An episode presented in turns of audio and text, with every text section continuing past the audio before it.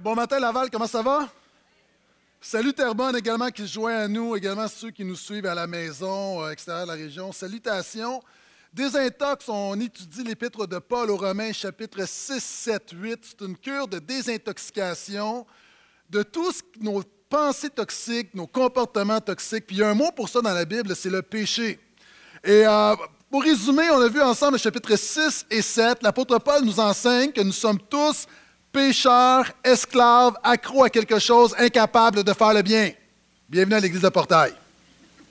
Donc, pendant deux chapitres, il veut démontrer combien on a besoin d'un sauveur, combien on a besoin de Jésus, combien que par nous-mêmes on ne peut pas y arriver. Et le grand apôtre Paul termine en disant Qui me délivrera de ce corps de mort Wow Et le verset suivant va mentionner Mais grâce soit rendue à Dieu par Jésus. Maintenant, il mentionne que la solution est en Jésus, mais il n'a pas encore expliqué comment Jésus te libère au quotidien. Et ce matin, nous allons voir, nous commençons le chapitre 8 dans l'avant-dernier message de cette série. Donc, si tu as une Bible, tu peux tourner avec moi. Romains chapitre 8, on va regarder le verset 1 à 17. Et pendant que tu tournes, simplement te dire, je l'ai déjà mentionné, euh, au niveau de la littérature influente de notre civilisation, Plusieurs vont dire qu'évidemment, la Bible, c'est le livre le plus influent de notre civilisation. Dans la Bible, évidemment, c'est le Nouveau Testament. Et le livre le plus influent du Nouveau Testament, c'est l'Épître de Paul aux Romains. Et certains grands commentateurs vont dire que dans l'Épître aux Romains, les chapitres 6, 7, 8 sont les plus importants, ceux qu'on étudie. Et de ces trois chapitres, la pièce maîtresse, le chapitre le plus important, c'est celui qu'on va voir ce matin, qu'on commence à voir, c'est le chapitre 8. Et on va regarder comment Jésus nous désintoxique de notre chair. C'est quoi la chair? Dans la Bible, la chair, c'est ta nature humaine qui est en révolte contre Dieu. C'est euh, tout ce qui est croche en toi. C'est ta crochitude. Moi, j'aime le mot crochitude. C'est ce que tu n'oses pas dire tout haut, c'est les bébites intérieures, c'est les affaires qui grouillent à l'intérieur de toi. C'est ça. Voilà. Et l'apôtre Paul dit, voici, c'est ta chair qui est accro à, une méthode égale du salut, c'est-à-dire que ta chair veut traiter Dieu comme une machine à bonbons où tu mets une bonne action, puis Dieu va donner une bénédiction. Ta chair, c'est ce qui te rend accro, c'est ce qui te tient esclave. Nous sommes tous esclaves de quelque chose, nous sommes tous pécheurs, nous sommes tous incapables de faire le bien. Tu peux faire quelques bonnes actions, mais fondamentalement, il y a quelque chose de corrompu en nous, et c'est pourquoi Jésus est venu. Et l'apôtre Paul, parlant de la chair, va, dire, va parler de la chair dans les chapitres précédents. Il va dire Mais moi, je suis un être de chair vendu au péché. Parlant de cette nature pécheresse, il va dire Je ne sais, rien de bon n'habite en moi, c'est-à-dire dans ma chair. Il va dire également Par ma chair, je suis esclave de la loi du péché. Et ce matin, en fait, je vais enseigner combien cette chair chair nous coûte cher. Quand même, moi je trouvais ça quand même assez bon, mais c'est correct. Donc, premier verset du chapitre 8, après avoir justement démontré combien nous sommes perdus, combien nous avons besoin d'un sauveur. Et, vous savez, ce n'est pas un message populaire dans notre culture, mais tu ne peux pas réaliser l'ampleur de la solution en Jésus sans avoir réalisé le problème. Tu ne peux pas rendre grâce à Dieu pour le remède si tu ne réalises pas la maladie. Puis les chrétiens ne sont pas des gens négatifs. Les chrétiens sont des gens réalistes. Lorsqu'on dit que nous sommes pécheurs, que nous sommes perdus, que nous sommes accros, que nous sommes croches, ça ne veut pas dire qu'on n'est pas capable de faire de bonnes choses. Ça veut juste dire que fondamentalement, tu as besoin que Dieu intervienne dans ta vie. Et après avoir expliqué, après avoir convaincu les gens qu'ils avaient besoin d'un sauveur, puis après avoir dit, voyez, là, vous êtes esclaves, vous êtes pécheurs, le premier verset du chapitre 8 et le suivant, il n'y a donc maintenant aucune condamnation pour ceux qui sont en Jésus-Christ. Wow! Il n'y a donc maintenant aucune condamnation pour ceux qui sont en Jésus-Christ. Parce que là, l'apôtre Paul te travaille au corps, il dit T'es pécheur, OK. T'es esclave, t'es accro, là, t'es à terre. Et là, généralement, on pense que quand quelqu'un est à terre, tu vas en rajouter, mais là, l'apôtre Paul dit Mais il n'y a aucune condamnation pour ceux qui sont en Jésus-Christ. Maintenant, regardez, c'est quoi condamnation? C'est un, un langage légal. La condamnation, c'était la sanction par rapport à notre péché devant Dieu, par rapport à la loi de Dieu, donc nous sommes coupables. Et regardez ce que la Bible dit. Elle ne dit pas qu'il n'y a pas de condamnation pour le jour du jugement. Parce que plusieurs personnes, plusieurs chrétiens pensent que lorsque tu viens à Jésus, tu as une assurance pour le jour du jugement. Donc, oui, je vais avoir la vie éternelle, mais il me pardonne. Mais ce n'est pas ça que la Bible dit. Elle va beaucoup plus loin. Il n'y a donc plus tard aucune condamnation. Est-ce que c'est ça que la Bible dit? La Bible dit, il n'y a donc maintenant aucune condamnation. Ça veut dire que si tu marches dans la culpabilité, si tu marches dans la condamnation, si tu marches dans la honte et que tu es en Jésus, il y a un problème. Pourquoi? Ça veut dire que tu regardes, ton expérience dépend de ta condition au lieu de ta position. Le diable, par ta chair, veut te rappeler tout ce que, tu fais de mal, combien tu es indigne. Et si tu focuses sur ton indignité, tu marches dans la culpabilité, dans la condamnation. Mais si ta vie chrétienne s'appuie non pas sur ce que tu fais, mais sur ce que Christ a fait, il n'y a plus de condamnation maintenant. Vous savez, l'apôtre Jean va dire quelque chose de vraiment de. C'est un verset épique. Il va dire si notre cœur nous condamne, Dieu est plus grand que notre cœur. Il y a des gens ici, tu as besoin de comprendre. Tu dis, oui, mais j'ai toutes sortes de luttes. Tu as besoin de comprendre que Dieu est plus grand que les luttes de ton cœur. Tu as besoin de comprendre qu'en Jésus, Dieu est plus grand que l'indignité de ton cœur. Il y a des gens, tu marches dans la culpabilité depuis des années, tu es programmé par la culpabilité et tu as besoin de comprendre que Dieu est plus grand que ta culpabilité. Et le jour où tu vas regarder à Dieu et non pas à ce que tu es, quand tu vas regarder à ce que Christ fait pour toi et non pas à ce que tu n'es pas capable de faire, tout à coup, tu vas réaliser qu'il n'y a maintenant plus de condamnation pour ceux qui sont en Jésus.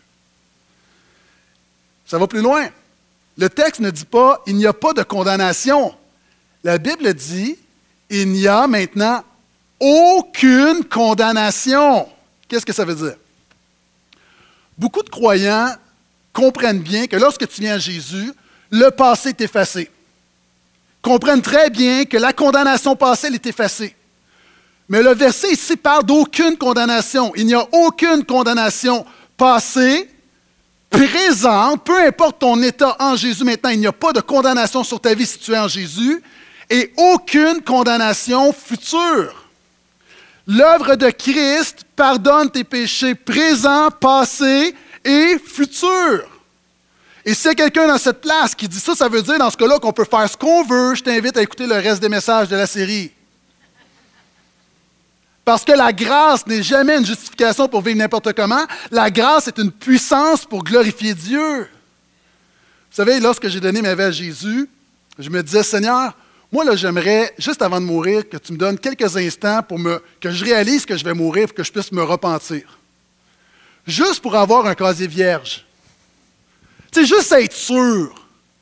Moi, là, je voyais, je me disais, lorsque je vais arriver, je vais être sur mon lit de mort. Si j'ai une belle mort, je vais être sur mon lit de mort. Je vais voir ça venir. Puis là, dans les dernières minutes, là, après, j'ai parlé à toute ma gang, toute ma famille. Puis là, je vais dire, OK, là, je vais faire la prière de repentance juste pour clairer toutes les affaires.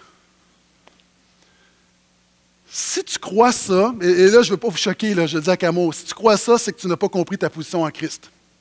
Pourquoi? Parce que l'œuvre de Christ est suffisante pour tous tes, péchés futurs. Je suis pécheur encore aujourd'hui, je suis simplement justifié par grâce. Et dans 20, dans 30 ans, dans 50 ans, si Dieu me prête vie, je serai toujours aussi pécheur, mais je serai toujours aussi justifié par grâce. Et quand j'ai pris ma décision, je me suis confié en Christ, ça couvre toute ma vie. Donc, je marche quotidiennement dans la repentance, mais le jour où je me suis accroché à Christ, ça brise toute condamnation, passée, présente et future. Dis Amen, c'est toujours avec moi. Mais regardez, il n'y a donc maintenant aucune condamnation pour ceux qui sont sans péché. C'est ça que l'apôtre Paul dit? Il n'y a maintenant aucune condamnation pour ceux qui ne sont pas pires dans leur vie chrétienne. Il n'y a maintenant aucune condamnation pour ceux qui ont lu leur Bible la matin, qui témoignent de Jésus dans leur, dans leur entourage. Non, il n'y a maintenant aucune condamnation pour ceux qui sont en Jésus. Vous savez, il y a trop de monde qui sont pour Jésus. Ouais, Jésus. Trop de monde qui sont avec Jésus. Même à la limite, tu peux dire, moi, je suis à Jésus. Mais le christianisme, c'est être en Jésus. C'est un changement de relation, un changement d'état. C'est fondamental. Et c'est pourquoi qu'il n'y a plus de condamnation. Puis je vais te donner un exemple. Vous savez, si je prends le sac à main de ma femme, et je prends 20 dollars dans son portefeuille. Qu'est-ce que je fais? Je fais ce que tous les maris font. OK? C'est comme ça. Il y a du monde, là, vous êtes comme, vous me jugez, mais la réalité, OK, on fait tout ça, t'as pas d'argent, tout ça. La réalité, mesdames, faites pareil.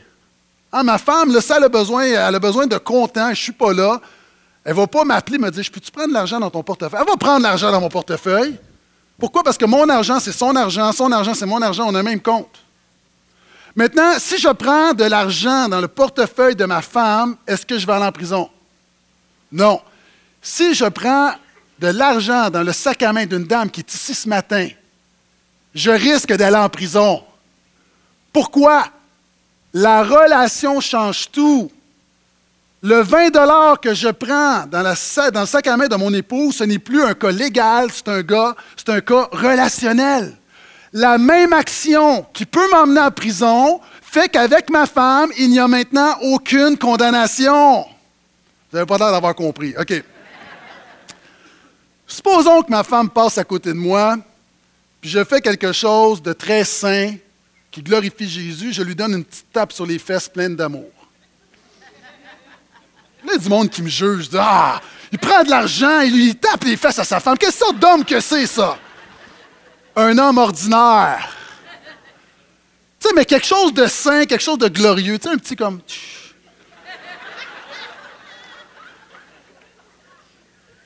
Vous êtes là? Est-ce que je vais aller en prison? Est-ce que je vais aller en prison? Non. Mais si je fais ça à une femme ici sous prétexte que vous êtes une sœur dans le Seigneur, puis je vous de la faufoune, je peux aller en prison. Harcèlement sexuel. Est-ce que vous êtes là?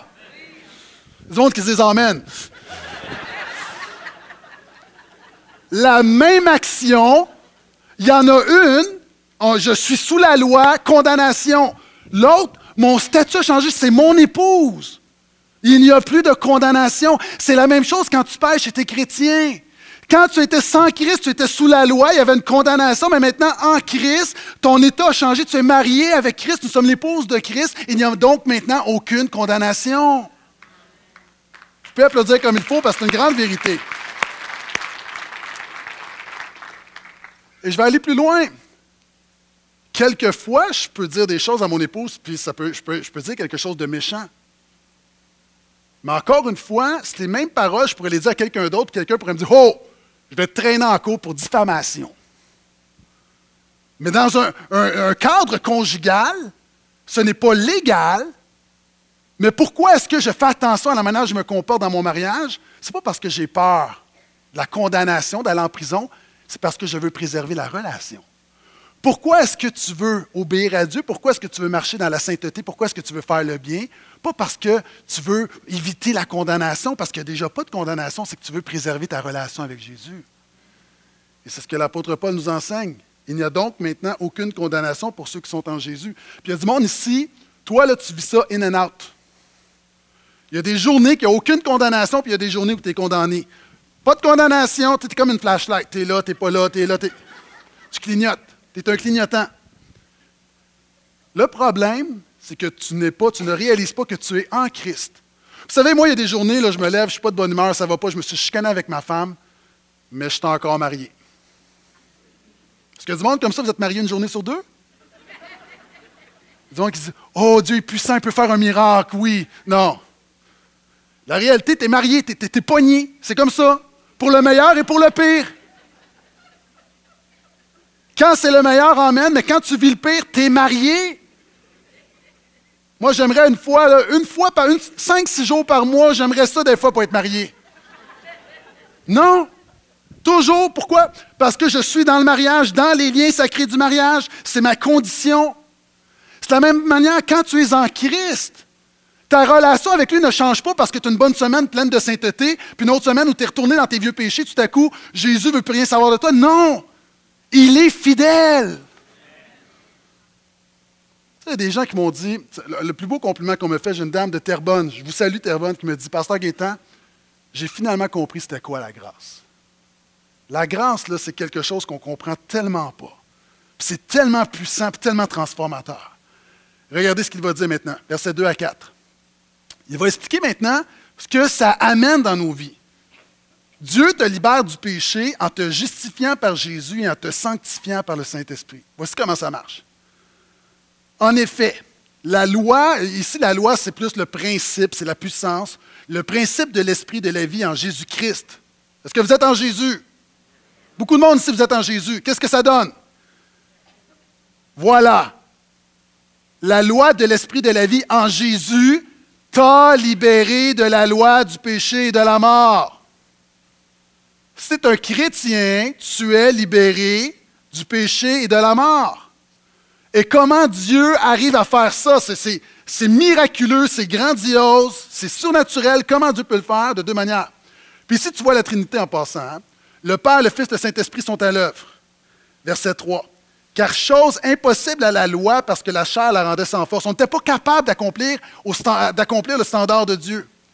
Dieu, en envoyant son propre Fils dans une condition semblable à la chair du péché. Ce qu'il veut dire, Jésus, pleinement Dieu, est devenu pleinement homme, mais l'apôtre Paul prend la peine de mentionner dans une condition semblable à la chair du péché, parce qu'il veut dire que Christ est venu, mais il n'avait pas notre nature pécheresse. Jésus n'a jamais péché. Et c'est pour ça qu'aujourd'hui, nous sommes réconciliés, restaurés, libérés, parce que lui, qui était la justice parfaite, a porté notre péché, et nous qui sommes pécheurs, maintenant, nous sommes déclarés justes par rapport à lui. Je continue. Donc Dieu, en envoyant son propre Fils dans une condition semblable à la chair, en rapport avec le péché, vous savez, plein de religions, le centre des religions peuvent varier. Le centre du christianisme, le problème fondamental, c'est que l'homme est pécheur, puis l'homme a besoin d'être sauvé.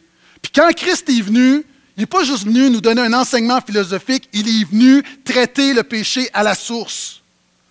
Et Christ a condamné le péché dans la chair, c'est-à-dire qu'il a réglé le cas du péché par sa crucifixion et sa résurrection, et par son obéissance parfaite. Verset 4. Pour que la justice requise par la loi soit accomplie en nous qui marchons non selon la chair, mais selon l'esprit. OK, il y a beaucoup de choses là-dedans. Parlant de condamnation, l'apôtre Paul avait dit précédemment, écoutez-moi bien, après ça, je vais commenter. Romains 5, 18, pas besoin de tourner, écoutez seulement.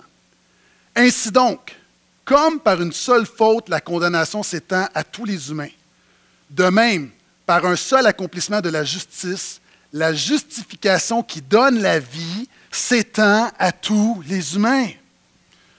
Il y a du monde ici ce matin, la première, tu as besoin de passer par la première étape. Parce que tu ne peux pas passer à la deuxième étape sans voir la première étape. La première étape, c'est que Dieu te libère du péché, de la mort, de tout ce qui est toxique dans ta vie, en te justifiant, en te déclarant juste par l'œuvre de Jésus. Il y a des gens ici, tu as simplement besoin de te confier là, là, dans l'œuvre et la personne de Jésus de réaliser que par toi, tu ne peux pas te sauver, tu ne peux pas te changer, tu ne peux pas te pardonner, tu ne peux pas t'arracher à l'enfer, ta religion ne peut pas être agréable à Dieu, que tu as besoin d'un sauveur, que tu as besoin de Jésus. Et si au moment où je te parle, tu le fais sincèrement, tu mets toute ta foi en Christ, boum, tu es déclaré juste. Puis ce qui arrive, on ne le voit pas, mais il y a des destinées éternelles qui viennent de changer. Les gens disent, oui, mais c'est facile. Oui, mais c'est ça l'Évangile. C'est écrit où qu'il faut que ça soit compliqué? Le péché est complexe, mais ce que Christ a fait, c'est simple et ça demande une réponse simple, mais sincère, totale et pleine. Et là, je prends pour acquis que plusieurs d'entre nous, on a, on s'est confié en Christ, on est justifié, là, c'est fait, c'est instantané. Tu n'as pas besoin d'attendre, tu n'as pas un délai, c'est fait, boum. Moi, j'ai été justifié en une nanoseconde. Il y a plusieurs années, il y a 20 ans, je suis rentré dans une église, j'ai entendu parler le message, la bonne nouvelle de Jésus. J'ai mis ma foi en Jésus. En une nanoseconde, je suis passé de la mort à la vie. j'étais tout croche. Je suis croche encore aujourd'hui, mais à l'époque, j'étais encore. J'étais un expert en crochitude, là. Puis tout à coup, boum, instantanément. Puis il y a du monde ici, là, tu arrives, tu connais rien, je vais vous parler tout à l'heure d'une jeune fille qui est arrivée ici, musulmane, qui ne connaissait rien de l'Évangile. Bon. si j'oublie, là, rappelez-le moi tantôt, OK? Oui? Que vous êtes là? Oui? Donc, la réalité à un instant. Maintenant, voici comment la deuxième étape. Et là, plusieurs d'entre vous, là, vous avez besoin de passer à la deuxième étape. Il y a du monde, là, vous n'avez vous avez pas gradué, vous êtes passé à l'état de la justification et vous voyez la vie chrétienne simplement comme étant un réservoir de pardon. L'œuvre de Jésus n'est pas seulement un réservoir, de pardon, c'est une puissance pour dominer le péché. Deuxième étape, en te sanctifiant par le Saint-Esprit. Non seulement par Jésus, Dieu te justifie, mais ensuite, il met le Saint-Esprit en toi. Ici, la justification, toi qui es condamnable, que Dieu te déclare juste, c'est instantané. La sanctification, c'est progressif. Ça fait 20 ans que le Saint-Esprit travaille en moi et il en a plein les bras. Et jusqu'à ma mort, le Saint-Esprit va continuer de travailler en moi. Et il y a des gens, tu as besoin de comprendre comment le Saint-Esprit travaille en toi pour te sanctifier. La sanctification, c'est quoi? C'est l'œuvre progressive par laquelle Dieu te rend de plus en plus comme Jésus. Regardez ce que la Bible dit. Pour que la justice requise, verset 4, par la loi soit accomplie en nous qui marchons, non selon la chair, mais selon son esprit. OK. Là, il y a du monde qui peut dire, Pasteur Gaétan, tu nous enseignais il y a une couple de semaines qu'on n'est pas capable d'accomplir la loi. Le standard de Dieu, on n'est pas capable de l'atteindre. Et là, le verset nous dit que par le Saint-Esprit, on, accomplit la loi. Qu'est-ce que tu veux dire? Premièrement, il faut comprendre, là, vouloir accomplir le standard de Dieu sans la grâce et sans le Saint-Esprit, ça ressemble à ça.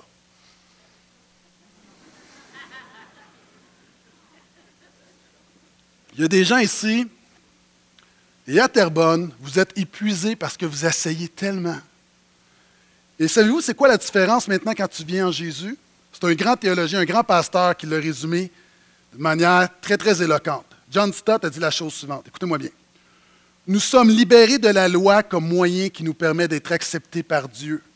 Mais nous avons le devoir d'obéir à la loi comme moyen de progresser dans la sainteté.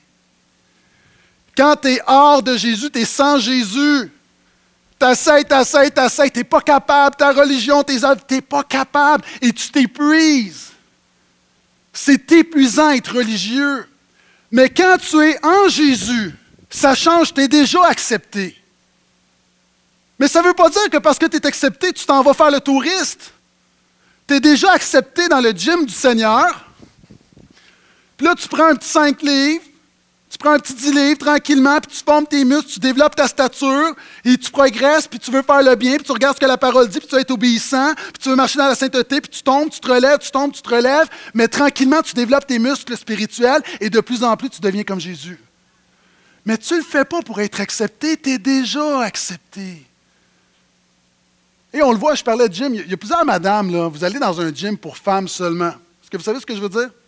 Il y a de plus en plus il y a des gyms seulement pour femmes. Pourquoi? Parce que quand vous arriviez dans un gym, OK? Dans un gym ordinaire, vous êtes une madame, vous avez 35 ans, vous avez eu trois enfants, vous arriviez dans un gym, vous, avez, vous voulez perdre du poids, puis là, tout à coup, vous voyez plein de jeunes femmes habillées en moulant, qui font du sport en shape avec des pleins d'abdominaux. Vous, vous êtes habillés en coton mou. Et là, là, vous ne vous sentiez pas accepté. Donc, ce qui pourquoi ça marche, c'est que maintenant, on, a un gym où on vous accepte. C'est justement, vous êtes là pour faire du sport. Ça change tout. Aller au gym, puis te faire juger, puis même pour les gars, ça marche. Moi, je me souviens, une couple d'années, j'allais dans un gym, c'était le gym des gros bras. Regardez-moi là. J'arrivais là-bas, les gars me regardaient, c'est comme, qu'est-ce que tu fais là? Je me sentais pas accepté. Puis je me souviens, il y avait une zone, c'était la zone où il fallait vraiment que tu sois tu des gros muscles et des, des tatous tribaux pour. Euh, des en tout cas. Il y a des choses qui reviennent qui sont peut-être pas réglées, là. Mais là, j'arrivais là, puis quand je prenais, je prenais un, poids, là, j'avais l'impression de prendre leur jouet. Je me sentais pas aimé. Mais c'est décourageant d'aller au gym quand, à chaque fois, déjà, tu n'es pas en forme. Puis là, quand tu as des gars en forme qui te font sentir que tu n'es pas en forme, tu n'es pas accepté, c'est décourageant. Mais Jésus fait complètement l'inverse. Il te dit Je t'accepte, viens faire l'exercice avec moi, je vais te former. Peut-être que l'illustration est boiteuse, mais le principe est très fort. On continue. Il dit maintenant Tu dois être désintoxiqué de ta chair. Verset 5 à 8. En effet, ceux qui sont sous l'emprise de la chair s'accordent aux tendances de la chair, tandis que ceux qui sont sous l'emprise de l'esprit s'accordent aux tendances de l'esprit. Or, la chair tend à la mort, l'esprit lui tend à la vie et à la paix. Car la chair tend à s'ériger en ennemi de Dieu parce qu'elle ne se soumet pas à la loi de Dieu, elle en est même incapable. Ceux qui sont sous l'empire de la chair ne peuvent plaire à Dieu. Voici ce que l'apôtre Paul dit. Il dit, naturellement, là, vous savez c'est quoi ça? Vice grip. Naturellement, vous êtes sous l'emprise de la chair.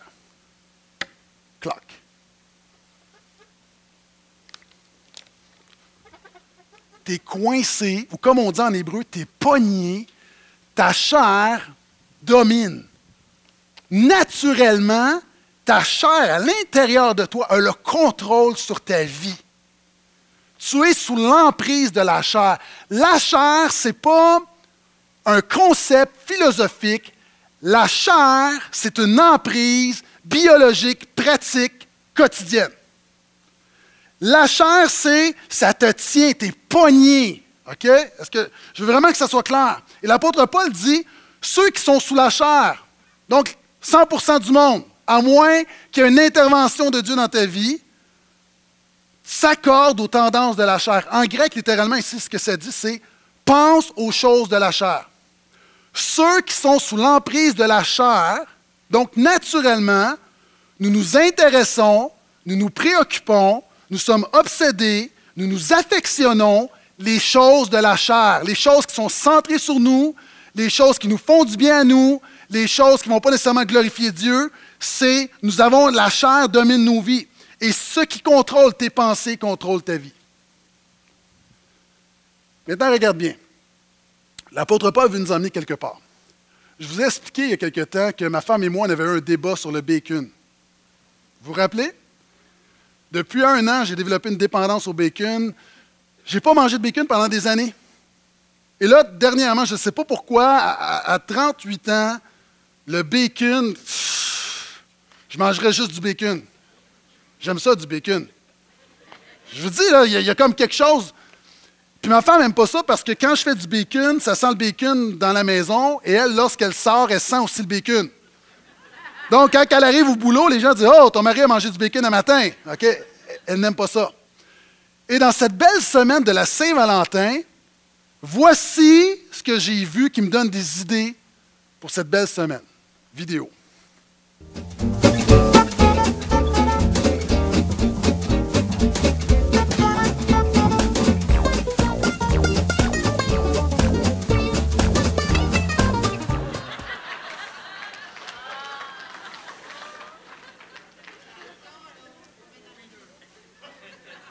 Pourrais pas dire que je suis pas romantique.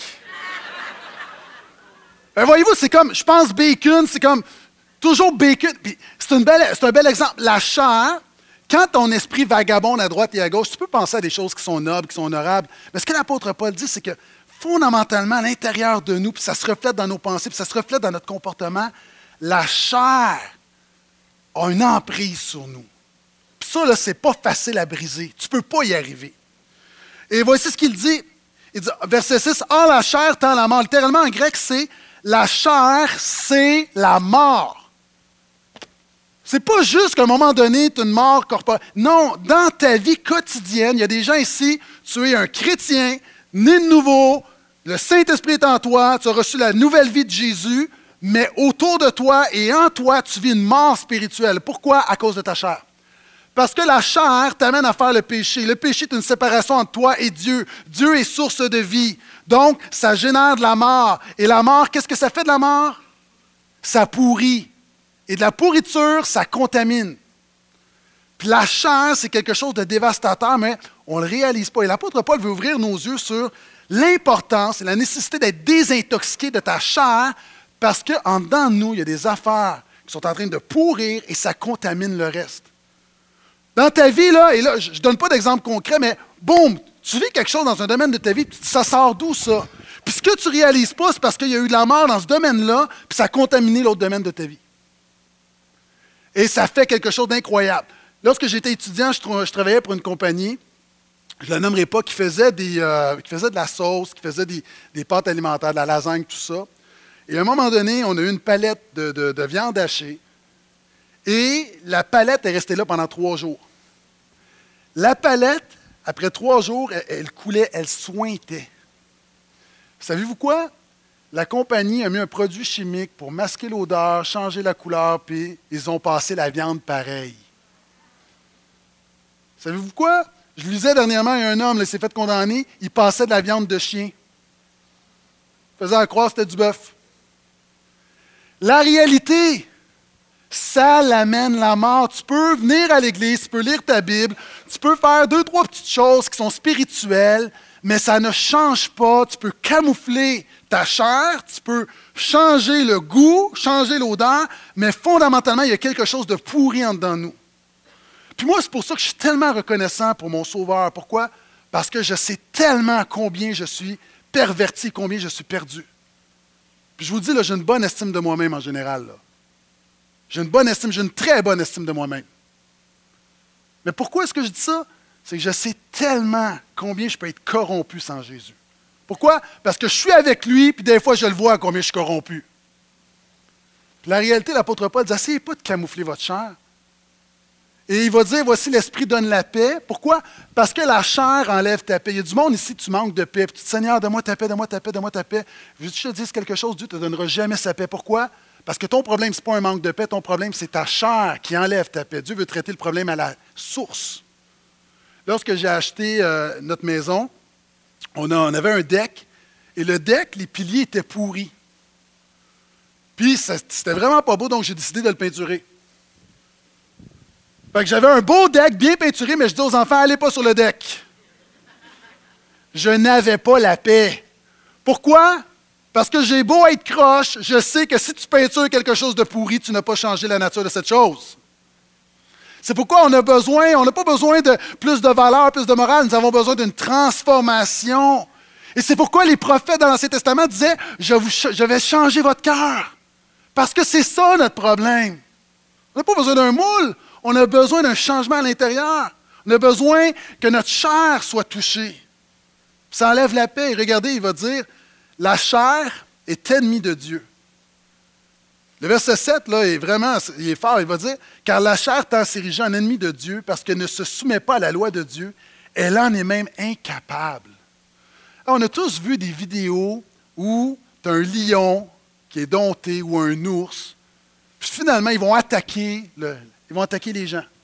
Pourquoi? Parce que tu as beau être en captivité et être dompté depuis des années, tu ne peux pas dompter la nature sauvage d'un animal totalement. À un moment donné, ça ressort. Sur Internet, vous allez trouver plein de vidéos d'ours, de lions qui attaquent, qui dévorent, qui vont tuer leur maître, qui vont tuer les gens autour. Pourquoi? Parce que, encore une fois, tu peux mettre un cadre à l'extérieur, tu peux y apprendre à mettre des ballons sur son nez, mais tu ne peux pas toucher sa nature intérieure.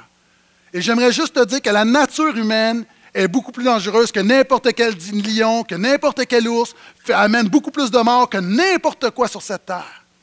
Et c'est pourquoi l'apôtre Paul dit, vous avez besoin d'être touché, d'être transformé. Il termine ce, ce passage-là en disant, ceux qui sont sous l'empire de la chair ne peuvent plaire à Dieu. Et regardez maintenant la bonne nouvelle, verset 9. Quant à vous, OK, regarde une personne à côté de toi, dit, je pense qu'il te parle ce matin. Là. Quant à vous, quant à vous, je suis sûr que Terrebonne, vous l'avez fait comme il faut, je vous félicite. Quant à vous, vous n'êtes pas sous l'empire de la chair, mais sous celui de l'esprit. Il n'est pas en train de dire les chrétiens, vous êtes donc beaux, vous êtes donc bons. non. Tu n'as rien à faire là-dedans. C'est simplement parce que tu es en Jésus, tout à coup, c'est passé de quoi comme il y a un déclic qui a pris place et là, l'emprise de la chair a été brisée. C'est pour ça que l'apôtre Paul dit souvent Ne vous remettez pas sous le joug. Sous le joug de la chair, ça a été brisé par Jésus. Donc, tant qu'à vous, vous n'êtes pas sous l'empire de la chair, mais sous celui de l'esprit. S'il est vrai que l'Esprit de Dieu habite en vous, que des gens ici, l'Esprit de Dieu habite en toi? Si quelqu'un n'a pas l'Esprit du Christ, il ne lui appartient pas. Verset 10. Or, si le Christ est en vous, le Christ est en moi, l'Esprit, le Saint-Esprit est en moi. Je n'ai pas l'air de ça, mais je vous le garantis, il est en moi. Il est vrai, le corps est mort à cause du péché, mais l'Esprit est vie à cause de la justice. Qu'est-ce que ça veut dire? Ça veut dire que quand tu es en Christ, il y a une nouvelle vie spirituelle qui est en toi parce que le Saint-Esprit est en toi. Et c'est comme si c'est une double nature, c'est-à-dire d'un côté, tu as ta chair qui est accro, qui est pécheresse, qui est croche, et de l'autre côté, il y a le Saint-Esprit, tu as la nature régénérée qui prend place, et là, c'est à savoir tu vas marcher par quelle nature? Non seulement ton corps, non seulement ton cœur est vivant une vie spirituelle, et verset 11, et si l'esprit de celui qui a ressuscité Jésus d'entre les morts habite en vous, celui qui a ressuscité, le Christ d'entre les morts fera aussi vivre vos corps mortels par son esprit qui habite en vous. Qu'est-ce que ça veut dire? OK. Quand on est jeune, on ne réalise pas, mais la vie va vite. Si tu es en Christ, il y a quelque chose en dedans de toi. Peut-être que tu vieillis. Peut-être que tu as de l'arthrite. Peut-être que tu as le cancer. Peut-être que tu en perds des bouts. Mais il y a quelque chose en dedans de toi qui est plus puissant que ton corps. Et lorsque ce corps, que cette enveloppe va mourir, la Bible parle d'une résurrection et quelque chose de puissant qui va prendre place. Pourquoi? Parce que Dieu a mis quelque chose en toi de plus puissant que la mort. Vous savez, il y a des gens qui disent des fois, ah, moi j'aimerais ça aller en Israël pour sentir la présence de Dieu. Ah, puis il y a des gens qui arrivent et disent, moi j'étais en Israël, puis là, là, lorsque tu rentres dans le tombeau, là, Oh, tu sens la présence du Saint-Esprit, là. C'est correct. C'est correct, je veux dire, je me moque pas, là, parce que je veux vous amener à quelque chose de supérieur. Mais la Bible, ce verset-là, il nous dit, tu n'as pas besoin d'aller en Israël pour expérimenter la puissance. La Bible dit, tu n'as pas besoin d'aller en Israël. Pourquoi? Parce que la puissance qu'il y avait dans le tombeau en Israël, Dieu l'a mis dans ton corps. Donc, tu viens de te sauver un billet d'avion, mon ami. Pas merveilleux? J'aimerais aller en Israël, mais encore une fois, ce que tu vis maintenant en Jésus, cette puissance-là, c'est pas vrai qu'il y a plus de puissance dans un tombeau qui s'est passé quelque chose, parce que ce qui s'est passé là, la différence, ce n'est pas la pierre, ce n'est pas la géographie, c'est le Saint-Esprit. Ce Saint-Esprit, le même Saint-Esprit est en toi.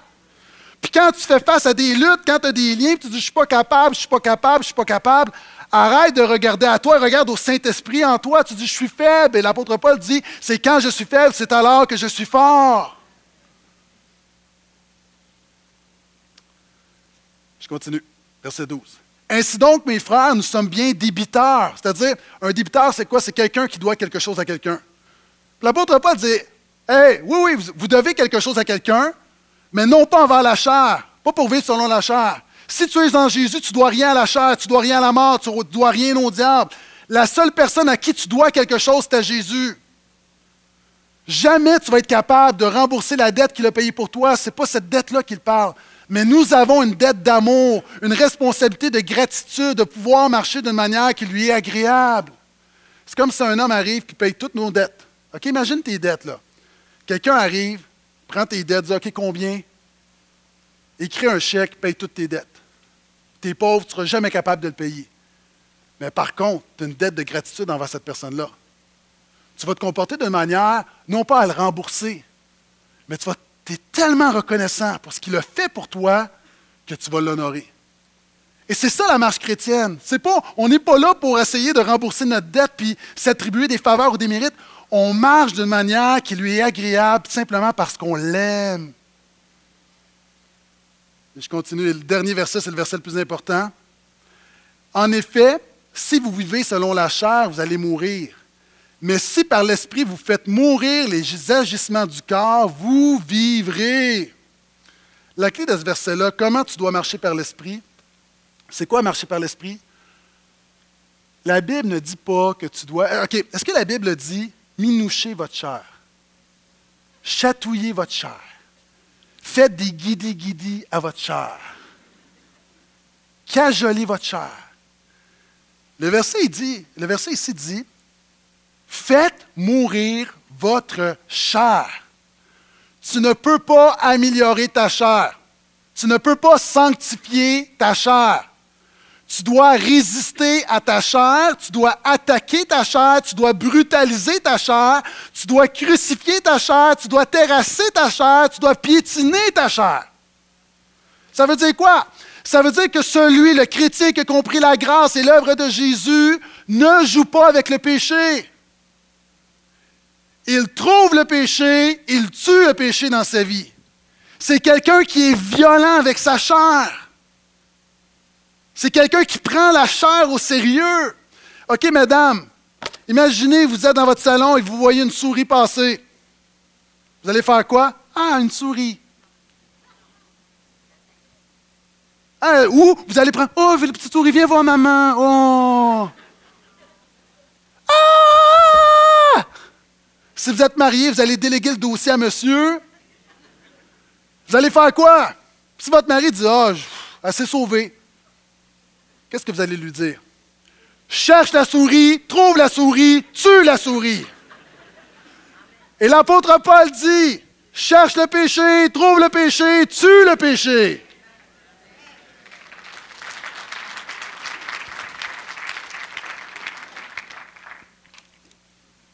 C'est pas d'être moraliste, c'est pas d'être religieux, c'est de dire je réalise, ça amène la mort. Ouh! Hein, c'est comme vous vous couchez et vous voyez tout à coup une grosse araignée poilue tomber dans votre lit. Vous vous levez, vous la cherchez, vous la trouvez pas, vous dites ben, c'est pas grave, on checkera ça demain matin. vous allez trouver l'araignée. Sinon, vous ne dormez pas. Puis c'est l'enseignement de la Bible du Nouveau Testament. On a de la difficulté à comprendre le salut par grâce. Puis cela étant dit, salut par grâce, c'est justement la grâce de Dieu tellement forte que tu le péché dans ta vie. Puis là, s'il y a du monde ici qui dit Oui, mais moi, je ne sais pas quel péché que j'ai. on les connaît, on sait qu'il y a des souris dans la cabane.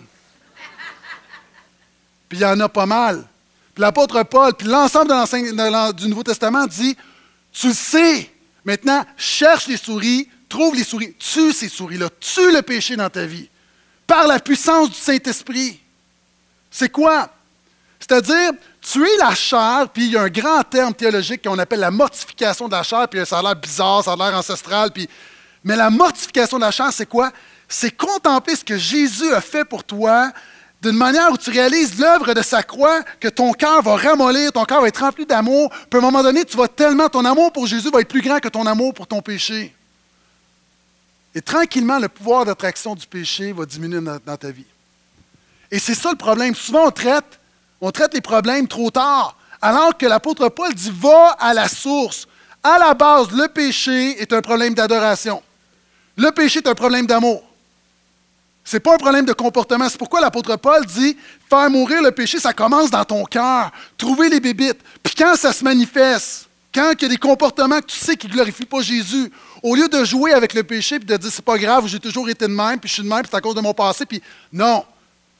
Tu prends le taureau par les cornes, puis par la puissance du Saint-Esprit, tu dis Seigneur, fais-moi grâce, mais je veux régler ça dans ma vie. Puis je te loue parce qu'en toi, j'ai une source de pardon et de puissance inaccessible, inépuisable, plutôt. Je continue. Et mon dernier point pour ce matin, est-ce que je peux entendre un gloire à Jésus si vous êtes toujours là? Comment être désintoxiqué de notre chair? Il est temps que tu commences à vivre comme un fils de Dieu. Là, il y a des gens en passant, parce que j'ai lu des commentaires, des féministes vont dire, parce que l'apôtre Paul parle des fils, il va dire Voyez-vous, là, on a ici encore une fois une preuve que la Bible est sexiste, patriarcale, puis on se calme, là. Tu sais, dans Éphésiens, ça dit que nous sommes l'épouse de Christ. Je ne suis pas offusqué. je veux dire, du monde qui, qui cherche des souris où il n'y a pas de souris. OK. Voici, voici la bénédiction, là. Car tous ceux qui sont conduits par l'Esprit de Dieu sont fils de Dieu. C'est quoi être conduit par l'Esprit de Dieu? C'est pas prendre des décisions spirituelles, c'est-à-dire qui je vais marier, quel travail je vais prendre. Le texte, un texte hors de son contexte, un prétexte, on l'a tellement entendu, mais regardez verset 14, c'est quoi le contexte? Verset 13. Quelqu'un qui est conduit par l'Esprit, c'est quoi? C'est pas quelqu'un qui marche comme Hallelujah. Quelqu'un qui est conduit par l'Esprit, c'est quelqu'un qui fait mourir sa chair. C'est ça, quelqu'un qui est conduit par l'Esprit. Tous ceux qui sont conduits par l'Esprit de Dieu sont fils de Dieu. C'est un fruit, le fruit d'un fils de Dieu, c'est quelqu'un justement qui fait mourir sa chair, qui attaque sa chair, qui terrasse, qui crucifie tout ce qui est rebelle à Dieu en lui. En effet, vous n'avez pas reçu un esprit d'esclavage qui ramène à la crainte, mais vous avez reçu un esprit d'adoption filiale par lequel nous crions Abba Père. L'Esprit lui-même rend témoignage à notre esprit que nous sommes enfants de Dieu. Or, si nous sommes enfants, nous sommes aussi héritiers, héritiers de Dieu et co-héritiers du Christ. S'il est vrai que nous souffrons avec lui pour aussi être glorifiés avec lui. Il est temps que tu commences à vivre comme un fils de Dieu. Qu'est-ce que ça veut dire? Par nature, nous sommes orphelins, nous sommes esclaves. Souvent, on entend des gens dire il est né, il est né comme un enfant de Dieu. Non. Nous sommes des orphelins, nous sommes des esclaves de naissance. Tu deviens membre de la famille de Dieu lorsque tu deviens, lorsque tu mets ta foi en Christ et Dieu t'adopte. Et à l'époque, dans l'Empire romain, l'adoption est un statut très, très noble. Lorsque quelqu'un était adopté, toutes ses dettes étaient effacées, il avait un nouveau nom, il devenait héritier, il y avait une nouvelle relation, le père était responsable du fils, donc des crimes, des dettes du fils, et le fils avait de nouvelles responsabilités, une obligation d'honorer le père il y a un statut qui changeait, qui était vraiment puissant. Et l'apôtre Paul prend cette illustration pour dire, maintenant, vous êtes devenu fils de Dieu. Et si tu es fils de Dieu, ça devrait se voir dans ta vie. Puis il, nomme plusieurs fruits du fils de Dieu. Premièrement, la sécurité. Il va dire, vous n'avez pas reçu un esprit d'esclavage qui ramène à la crainte. Il y a des gens ici, tu es un chrétien, mais tu as une mentalité d'esclave. Une mentalité basée sur la performance. Quand tu es un esclave, tu as peur. Tu as peur de décevoir ton maître. Pourquoi? Parce que tu as une job à faire. Puis si tu fais mal ta job, tu t'es frappé. Puis l'apôtre Paul dit, vous n'êtes pas des esclaves, vous êtes des fils. Moi, mes enfants n'ont pas du tout cette relation-là avec moi. Sinon, la balayeuse serait beaucoup mieux passée que ça. La vaisselle serait mieux faite. Mais ils sont des enfants. Mes enfants connaissent leur statut. Ils savent qu'ils ne sont pas esclaves. Il dit, voici, vous êtes des fils de Dieu. Non seulement ça devrait t'amener une sécurité, ça amène une autorité. Mes enfants arrivent ici. Moi, j'ai un bureau ici. Là. Il a personne, même mes collègues avec qui je travaille, il n'y a personne qui rentrerait dans mon bureau, qui mettrait ses choses partout. Allez voir mon bureau. Allez voir mon bureau. Mes enfants sont arrivés ce matin, là, ils l'ont squatté, c'est fini, là. Il y a des choses partout, ça traîne. Moi, j'arrive à la fin de la réunion, j'arrive dans mon bureau, j'ai un de mes enfants qui est assis sur ma chaise pastorale, ses pieds sur le fauteuil, c'est comme. Ils ont de l'autorité. Puis là, ils vont dire Ouais, qu'est-ce que je peux faire pour toi? Ils savent qui ils sont. Ils savent que c'est le bureau de mon père, mais c'est mon bureau. Puis une réalité, vos enfants font pareil dans la maison. Maintenant, tu es un enfant de Dieu. Et là, ça mérite des amens.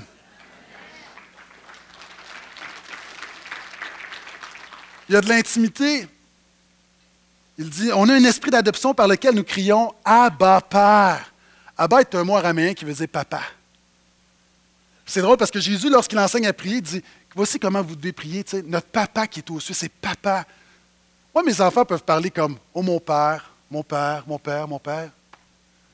Mais lorsqu'il y a un problème, est-ce qu'ils vont dire Père, papa? C'est le cri du cœur, c'est l'intimité. Et c'est cet esprit-là que nous avons en nous face à Dieu, c'est papa. Puis déjà ici, ta relation avec Dieu, c'est trop comme le paternel. C'est comme, c'est papa, c'est daddy. Il y a comme, il y a de l'intimité, il y a quelque chose, il y a une connexion qui est là. Puis l'apôtre Paul dit, une des choses, une des clés de victoire dans ta vie, c'est de comprendre qui tu es par rapport à ton père. Il y a un héritage. Il dit, vous êtes héritier. Puis là, comme si, puis il va le mentionner trois fois, comme si les gens n'ont pas compris, verset 17, vous êtes héritier, euh, en passant, by the way, héritier de Dieu, euh, co-héritier avec Christ. Pourquoi? Parce qu'à l'époque, c'est seulement le fils aîné qui héritait. Et la Bible dit que Dieu a un fils qui va hériter, c'est Jésus, puis nous, nous sommes co-héritiers avec lui. C'est comme si, il y a du monde, vous n'avez pas compris, il faut que je vous donne des exemples plus concrets. C'est comme si Céline Dion vient de voir. Puis elle dit, euh, on va s'ouvrir un compte conjoint. Ah là, vous comprenez tout d'un coup, hein? Gang de matérialistes. là, Céline te dit, tout ce qui est à moi est à toi. Puis tout ce qui est à toi, tu peux le garder. Imagine, tu as un compte avec Céline. Tic, tic, tic, tic, tic. C'est incroyable. C'est comme tu as des fonds comme. C'est clair que tu n'auras jamais de transaction refusée. C'est comme c'est un fonds inépuisable. Mais la Bible dit qu'en Christ, tu as un fonds, tu as un compte de bénédiction et de grâce inépuisable. Tu ne vas jamais venir à bout de la grâce de Dieu. OK, et, je m'arrête avec ceci, dernier point, euh, dernier commentaire du moins, verset 16. Quand tu es un fils de Dieu, une fille de Dieu, l'Esprit lui-même rend témoignage à notre esprit que nous sommes enfants de Dieu. Je vais dire quelque chose de terrible, même si je suis pasteur. Je ne peux dire à personne ici que tu es sauvé à 100% je n'ai pas ce pouvoir-là, je n'ai pas cette capacité-là de voir dans les cœurs, de voir ta foi, de voir l'œuvre de la grâce de Dieu. Je ne peux pas dire, toi, là, tu es sauvé à 100 Je peux dire que hum, tu as les fruits de ce que je vois par ton témoignage. Moi, je crois que tu es sauvé, mais je n'ai pas cette capacité-là à 100% De la même manière que je ne peux pas dire, hé, toi là-bas, c'est sûr que tu n'es pas sauvé. Je peux regarder, on reconnaît un arbre à ses fruits, mais je ne peux pas y arriver. Puis il y a des gens ici, c'est quoi? tu as besoin d'expérimenter cette puissance où le Saint-Esprit confirme à ton esprit que tu es enfant de Dieu. Tu es chambranlant, tu es sous la condamnation, tu es dans le doute, dans le désespoir. Puis les pasteurs pourraient dire n'importe quoi, les gens autour de toi pourraient dire n'importe quoi. Ce que tu as besoin, c'est d'avoir l'attestation, la confirmation du Saint-Esprit. Moi, ce qui fait que je continue de suivre Jésus, au travers les saisons, c'est peu importe ce que les gens peuvent dire, peu importe quelquefois ce que je peux douter, c'est qu'à un moment donné, j'ai comme une conviction que je suis enfant de Dieu.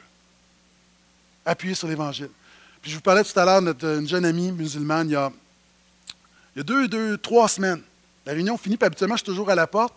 Puis là, je décide d'aller sur le côté, zone de café où je ne vais jamais parce que je suis à la porte. Puis elle dit justement, je suis venu ce matin, j'ai des questions pour vous. Moi, je suis musulmane, famille musulmane, pratiquante.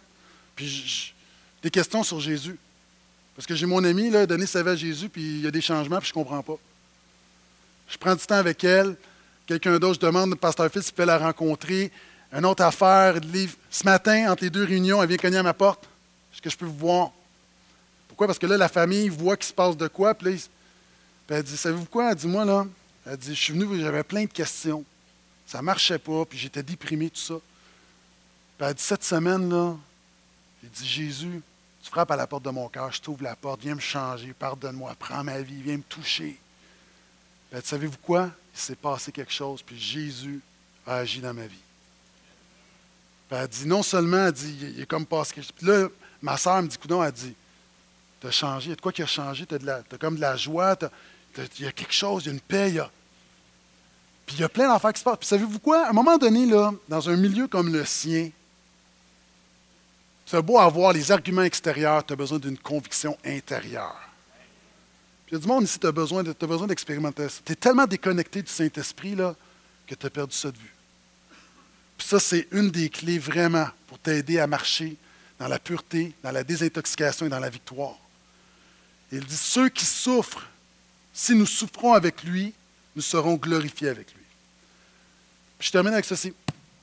Juste pendant la louange, il y a des gens ici, tu souffres, tu vis des épreuves, tu vis des difficultés, une maladie, épreuve financière, peut-être tu souffres la conséquence du péché, ta chair te fait souffrir.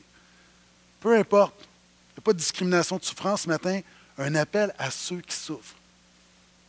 Tu peux être en Jésus et souffrir. La bonne nouvelle, c'est que ça dit que si nous souffrons, nous serons glorifiés avec lui. Pourquoi? Parce que l'Esprit de Jésus est en dedans de toi et Jésus a souffert. Jésus sait c'est quoi la souffrance. Il y a du monde autour de toi, ils ne savent pas ce que tu vis. Mais Christ sait ce que tu vis.